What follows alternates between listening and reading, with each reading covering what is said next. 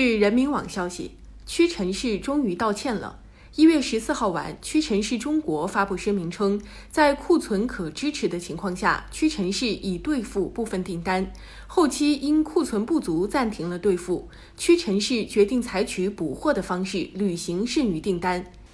早知如此，何必当初？既然推出一分钱促销面膜活动，就要说到做到，遵守契约精神，不能糊弄和愚弄消费者。一旦玩套路，难免会玩砸，被广大消费者痛击。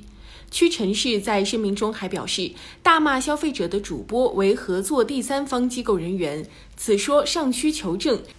即便涉事主播确系第三方机构人员，屈臣氏也脱不了关系，更甩不掉锅。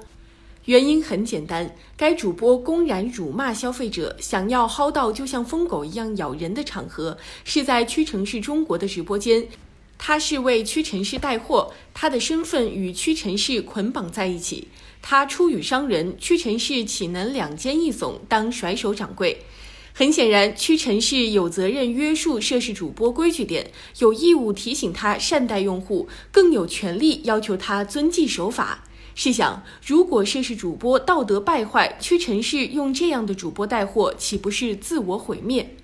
不管怎么说，这次直播都是重大事故。如果是厂家直接直播的，要反省，要纠错，更要注意影响，要珍惜自身形象。如果是请其他主播带货，也要做到必要的约束和管理。